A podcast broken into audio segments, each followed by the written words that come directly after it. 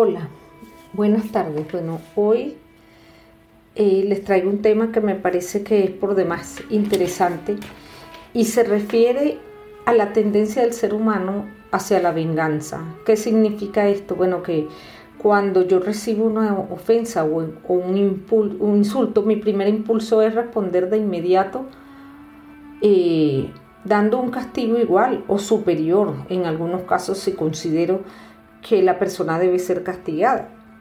Pero ¿de dónde viene esto? Esto viene desde tiempos antiguos. Yo me remonto eh, al tiempo en el que Mesopotamia era la potencia mundial y era quien dictaba las normas de lo que los seres humanos iban a hacer.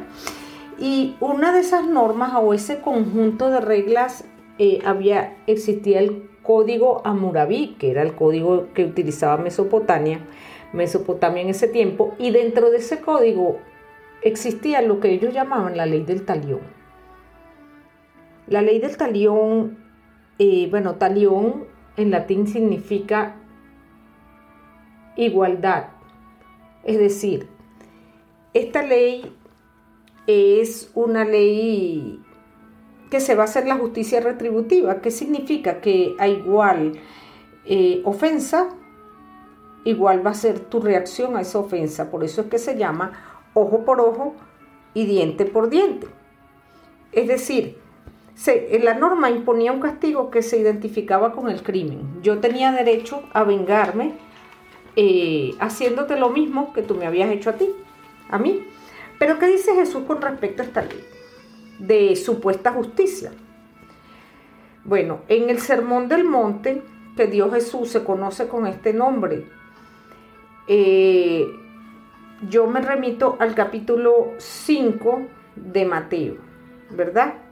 Versículo 38, eh, versículo 38 al 42, donde Jesús dice, Ustedes han oído que se dijo ojo por ojo y diente por diente, refiriéndose específicamente a esta ley.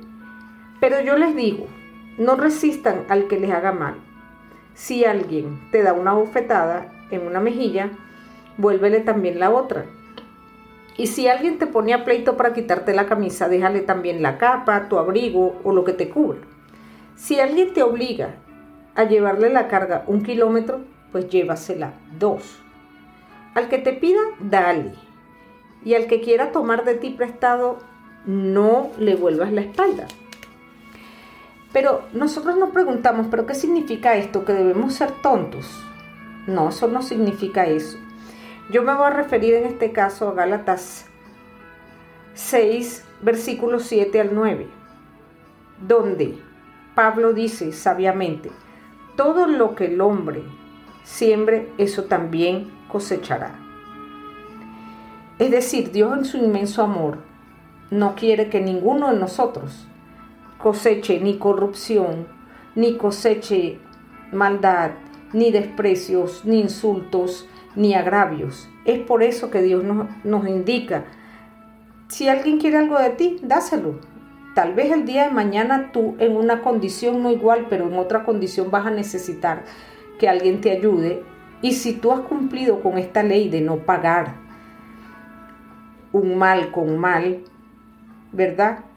Para ti será diferente y de donde tú no lo piensas vas a tener ayuda y de donde tú no lo piensas la gente te va a respetar. Yo puedo hablarles de mi experiencia personal y puedo decir con certeza que efectivamente es así.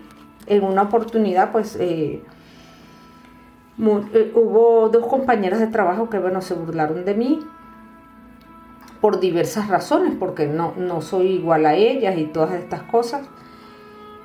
Y yo, pues, no, nunca les contesté insultos con insultos ni mal por mal. Bueno, el día de mañana pude ver eh, el aislamiento de estas personas, la vergüenza, eh, la reprensión por parte de sus superiores y no he tenido que hacer absolutamente nada para yo realizar una venganza en contra de todas las cosas que ellas me dijeron y me hicieron. ¿Por qué? Porque se pone esto en ilustración, es decir, aunque la gente te haga daño, aunque tú tengas un jefe en tu trabajo que, que la tenga agarrada contigo, según tú, o que no te vea igual, o no te dé las mismas oportunidades que los demás, tú siempre haz el bien y no te canses de hacer el bien, porque a su tiempo vas a cosechar lo que sembraste.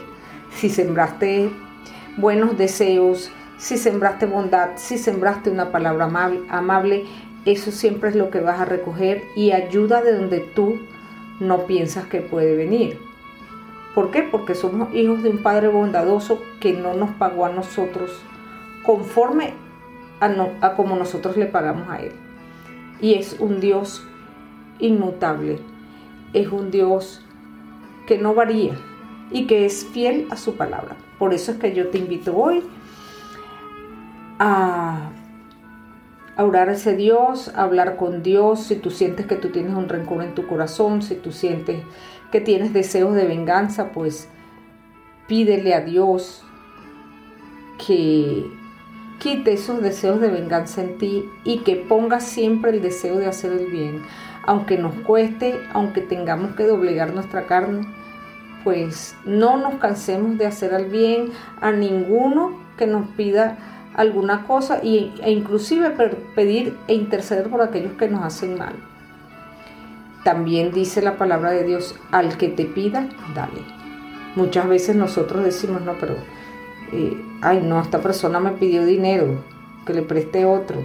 Si está en tu posibilidad y, lo tienes en tu cartera y no se representa para ti ningún problema, pues yo te invito a que lo des como te, te, te recuerdo, como te dije anteriormente, que cuando tú tengas necesidad de alguna cosa,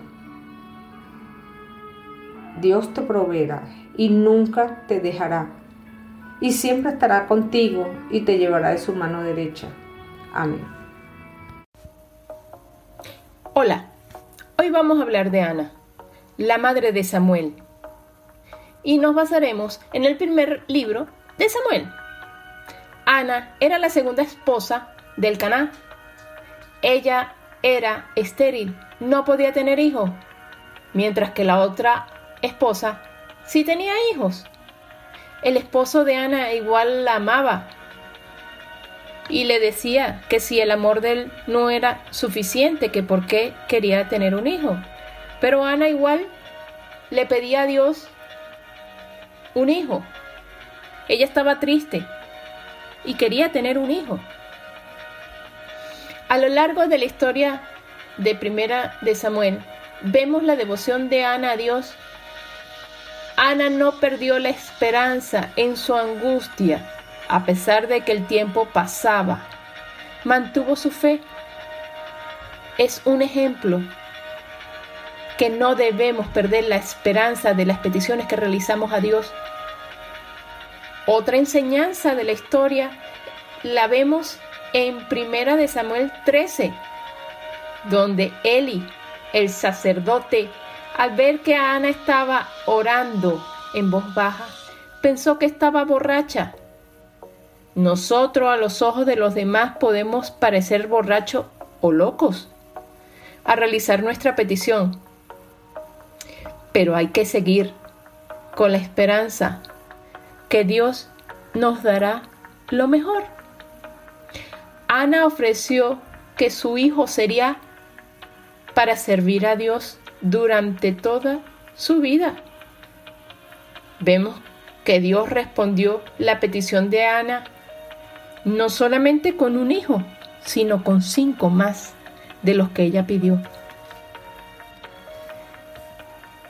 Espero que la historia de Ana te haya animado a mantener una esperanza en tu corazón mientras estemos aquí en la tierra. Todos los dolores, la espera y las oraciones que no tengamos respuesta aún, mantengamos nuestra fe y nuestra esperanza. Muchas gracias y hasta el próximo sábado.